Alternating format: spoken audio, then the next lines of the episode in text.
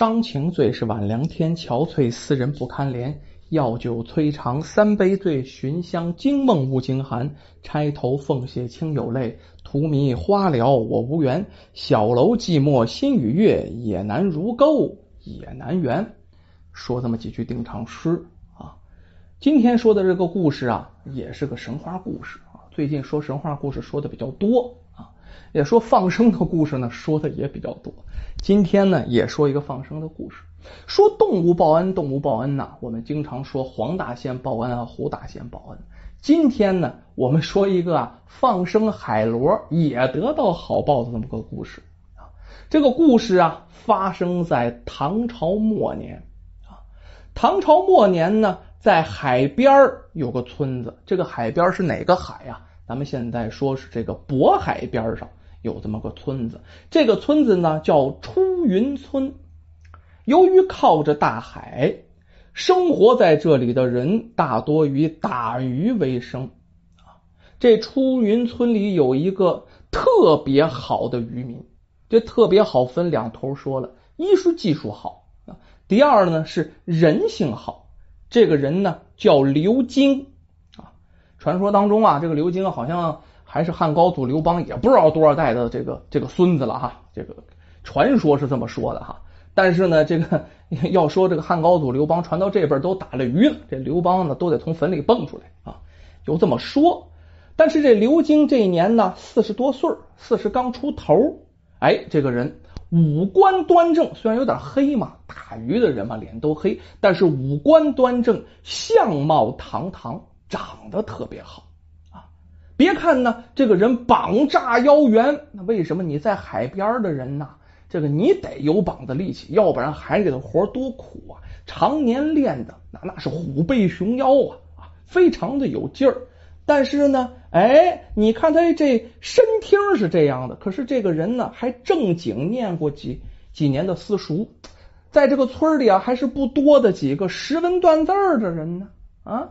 你看外表粗粗大大的哈，但这个人呢，为人心地良善。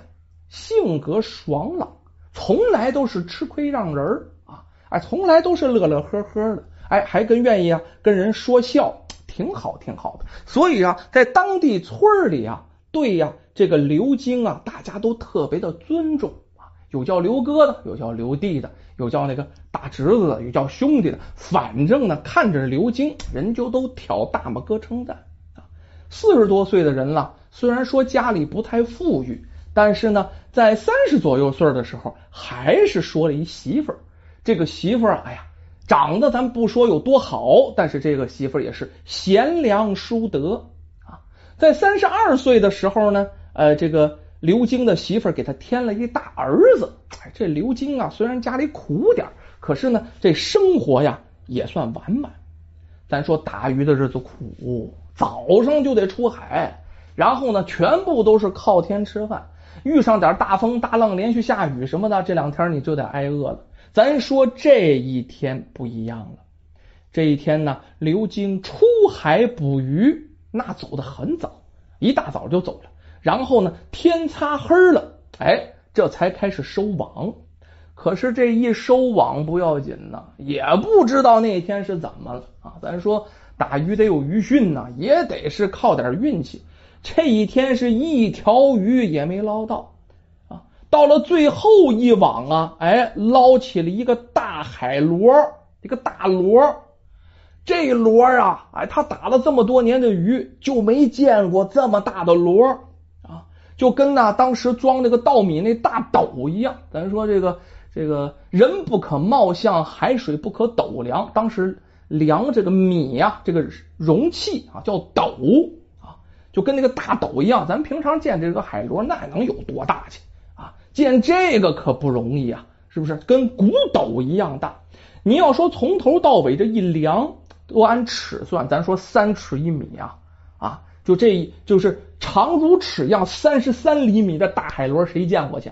这我是没见过，我生活在海边也是四十多年了，我是没见过。可是这个时候一看天。虽然是只捞上了一个海螺，那位说再下点网看看碰碰运气呗。时间不允许了，那个时候不像现在有导航啊，是不是？又有指南针呢？实在不行拿手机定位呗。那时候晚上啊，港口也没什么亮，天色已晚，赶着擦黑前你就得赶快回港，要不然在海上很容易出现危险，辨别不清方向。再加上呢，传说当中海里是精灵鬼怪呀，晚上都要出现，那玩意儿有点害怕，是不是？这个时候再下网来不及了。刘晶是一声叹息呀，哎呀，这今天这运气也就是太差了啊！没办法呀，回家熬点稀粥喝吧，明天也换不了钱了。这确实没其他办法，只好呢把网具好好收起来。就这么一个大海螺啊，这也算收获呀，就扛回家呗。反正这大海螺抱着是有点费劲，得扛肩膀上往回扛，也忒大点了。这回家呀，这个媳妇孩子都睡了哈，他是垂头丧气的。这个这个没跟媳妇孩子在一起睡，自己睡到外屋，随手呢就把这个海螺放到了桌子上。到了晚上。这刘晶迷迷糊糊的，好像被什么光亮啊给照醒了。咱说那个时候晚上，屋里灯一吹，哪有亮光去？不像现在哈，还有路灯的光进来呀，还有城市照明的光进来。那时候没有啊，黢黑一片呢。啊，他晚上被一股光亮照醒了，微微的把眼睁开一看，刘金还迷迷糊糊的时候，只见桌上的大海螺是。放出万道霞光啊！哎呦，我的天哪，把这屋子照的那通亮通亮，那大白天也没这么亮去呀！啊，这海螺的从这口上哗放出五彩霞光，整个屋里啊就跟在彩虹里一样，特别好看，仿佛在仙境。这刘晶定了定神儿。揉了揉眼睛，掐了掐大腿，确定自己不是在做梦，那顿时是大吃一惊啊！他心里就在想啊，这海螺拿回来的时候啊，我就觉得这这不是一般的东西，这晚上还放出霞光万道，这不是一般的东西，这是个神物啊。这要是把它放到岸上，是干坏了、损坏了，或者把它吃了，那不行啊！那是伤了神界的这个仙物了，不行不行，怎么都得给它放回海里，可别伤害了它。这就咱咱说，这刘晶是明白人，另外是个好人。我平常也钓鱼，我平常也上山舞的。哎，我们钓鱼的时候也有这么个习惯，就这东西你普通的小啊，这个普通的鱼什么，咱不说是不放生啊，可以放生，是不是？但是呢，遇到那些长相奇怪的或者特别大的一些东西，特别大、特别小的鱼，特别大、特别小的蟹子，那还有呢，怀了孕的母蟹子，这些通常都是要放生的。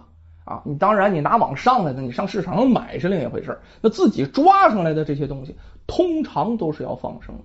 为什么呀？留一口活路，以后咱们好再抓。那当然，这个不是什么封建迷信。这刘京他们那个时候啊，他是觉得这种这个大的东西哈，奇特的东西，那是神物，必须放归大海。那当时呢，渔民有没有混蛋？有没有说不听写的？有啊，你搁旁人身里身这个边上，恐怕这晚上就下酒菜？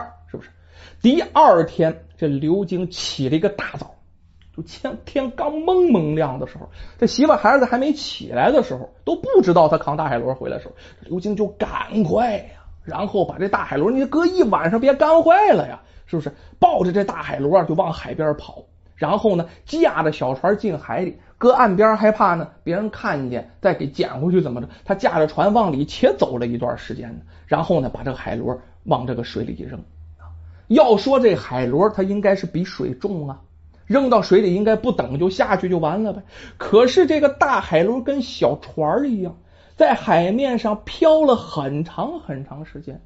哎，就跟会游泳的是，就围着这个船呢，就流经这个船呢，画了好几个大圈，有点恋恋不舍的，这才沉了下去。咱说从那天开始，也不知道怎么了，这海里的鱼啊越来越少了，可能打的也多啊。另外呢，这个鱼价也上不去，这刘晶家里的日子是越来越难过了，实在没法吃饭都成问题了，那怎么办？想条活路呗。这刘晶就想着呀，跟一个跑船的商人啊一起呢出去跑跑船。他也不会经商，可是，在船上呢做点杂活呗，帮人家呢收收懒呐，收拾收拾卫生啊，倒倒痰桶啊，然后呢盛盛饭呐，做点杂活。咱们现在讲叫碎催啊，就什么都得干，反正人吆喝什么你就干什么，也没有什么固定的差事。人家呢要帮着驾船弄点什么，他也得干啊。人家要帮着做饭，他也得摘菜，什么都干啊，混口饭吃呗。然后呢，这一趟下来呀，能弄点零花钱然后呢，这个好养妻活儿啊，这样总比在家里三个人坐吃山空要强太多。咱说这一天，这商人载了一船的货物，叫运往南阳。这刘星当然也在船上了啊。上船的时候，享晴博日，一帆风顺。可是就是这样，在海上航行了几天，这几天这一天，几天过后的这一天呢，叫风云突变。之前呢，那大太阳地儿也不知道怎么着，狂风暴雨，惊涛骇浪好家伙，那个时候的船，咱说这抗浪性不咋地，木头船，你说能有多大啊？然后一个大浪。这船呐是咵嚓就翻过来了，整个是底儿朝上。这刘晶，你说在船上好得了？那一个人，你水性再好，你能在船上待得住？待不住，被这巨浪滔天呢，也打在了水里，那全船沉没呀，人祸俱空，那人呢没有一个活着的。咱说这刘晶啊，这船往下沉，往下有个溜子也跟着往海底，这是急沉。这个过程当中，刘军想完了，完了，完了，完了！人呐叫生有处，死有地啊！我终生啊是打鱼为生，恐怕是伤的命太多了。这一次也让我死在海里啊，也让海底的生灵啃啃我的尸首，我这也算轮回了，也算报答报答他们。他是这么想着的，这身体也是嗡腾腾的往下沉。可是，在迷迷瞪瞪过程当中。刘晶就觉得这个身体好像轻飘飘的，哎，怎么飘起来了？睁眼一看，眼前呢有三位美貌少女，轻裘玉带，飘飘如仙女一般。哎，急急的向他这方向走来，边走边说：“恩人呐，恩人，快跟我们走啊！”哎呦，这声音呢，怎么那么好听啊？这刘晶就认为我是不是死了呀？啊，是我平常做好事做的多，这会儿仙女要带我上天堂，可能就是这么回事。那走吧，反正不知道自己生死嘛。这刘晶就跟着这三位少女啊往前走。咱说走的时间不长，只觉得自己可能走的挺快，时间没有那么长。来到了一座晶莹洁亮的大院门前呢，这个大院晶莹剔透。不知道的以为拿玻璃干的，那年头没玻璃哈，那年头只有水晶，就感觉像用水晶干的时候，还特别的明亮。大院外边怪石嶙峋，哎，只不过呢，院外边都有树，它这树不是一般的树，是珊瑚玉树，而且不止一棵，层层叠叠的，特别的好看。哎，这三个女人就引着刘晶，慢慢的踏上玉阶。不是普通的石头台阶，是玉石的。一进门，时间不长，就一位老头迎面而上。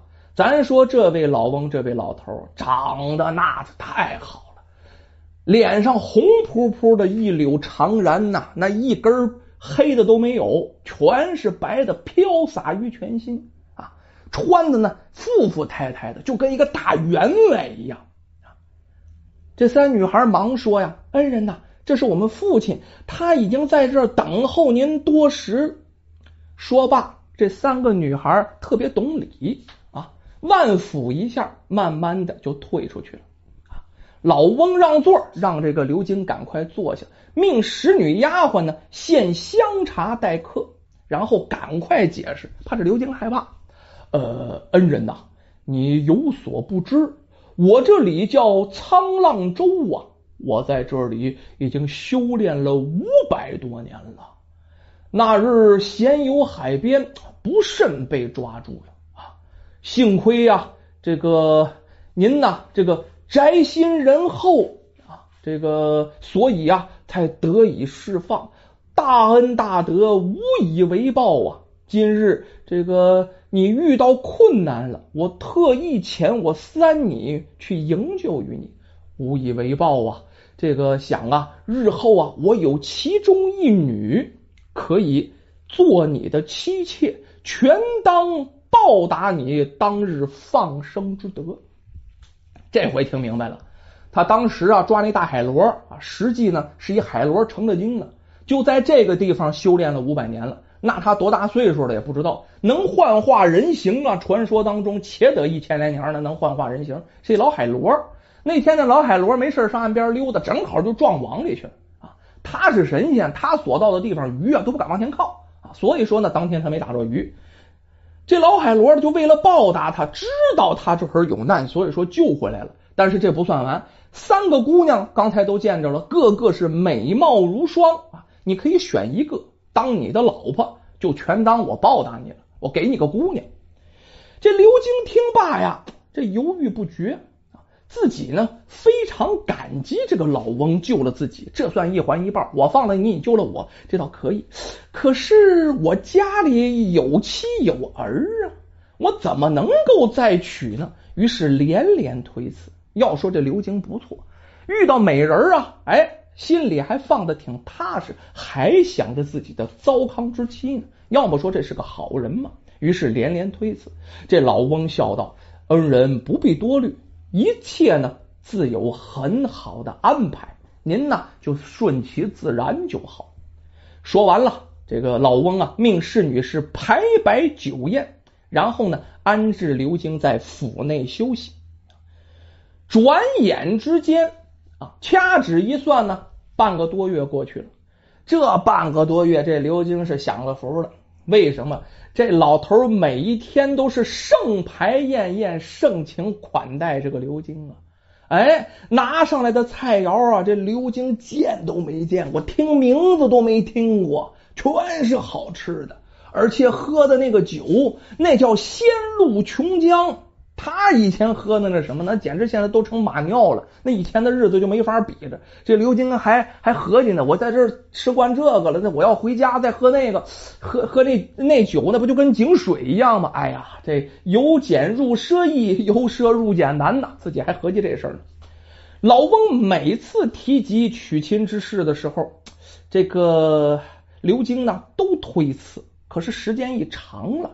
刘江一看，人家确实也盛情难却，而且当时啊，大丈夫三妻四妾也不叫事不像现在一夫一妻制。于是呢，勉强答应了。哎呦我天！要说这人还勉强答应，娶一漂亮姑娘，人还不要正房，还要妾，搁我他妈早答应了，是吧？